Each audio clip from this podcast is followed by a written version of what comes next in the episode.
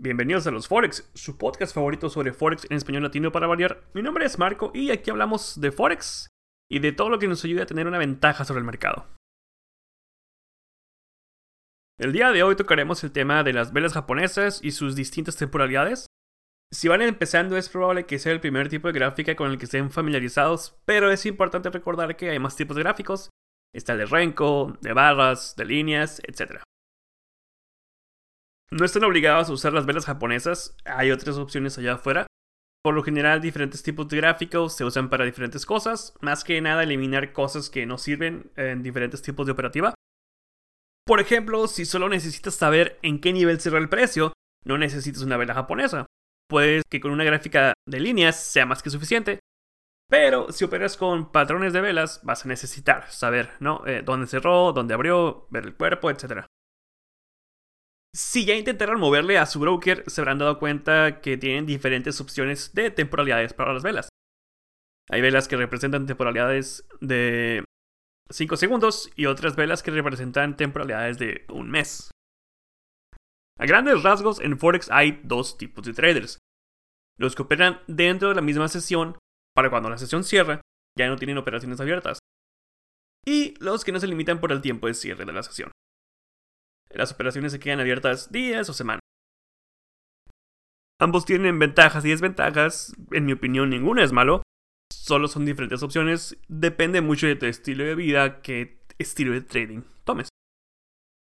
Por si se preguntan, ¿qué necesita velas de 5 segundos? Bueno, las velas de tiempos más reducidos, de 5 segundos por ejemplo, se utilizan para un tipo de trading que se le llama scalping, que es un tipo de intradía donde las operaciones duran minutos.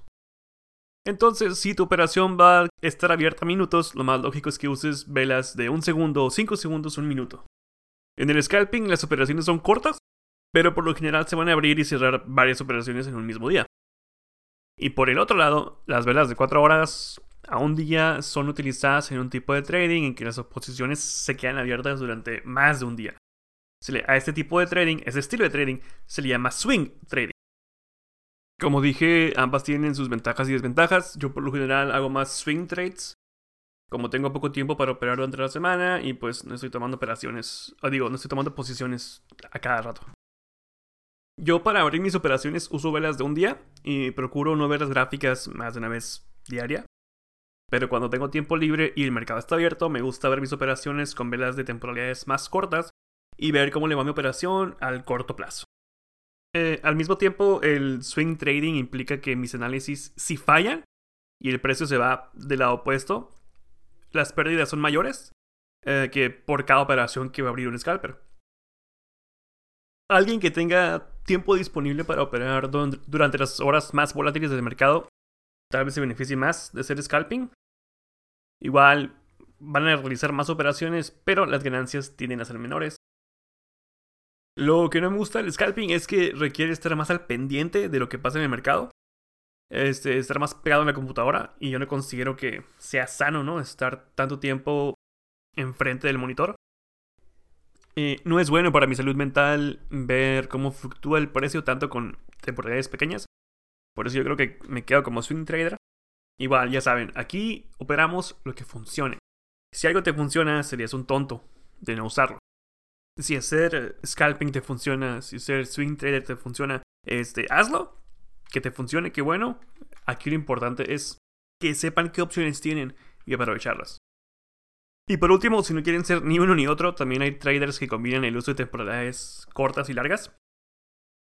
Lo que hacen es usar velas de un día u ocho horas para identificar zonas de interés, de resistencia o de soporte, los famosos techos y pisos, Luego usan temporalidades más cortas de 10 minutos, 15 minutos para identificar dónde sería óptimo entrar. En el libro de Trading for a Living de Alexander Elder, también recomienda tener tres monitores. El monitor del centro, con las velas que uses regularmente para operar.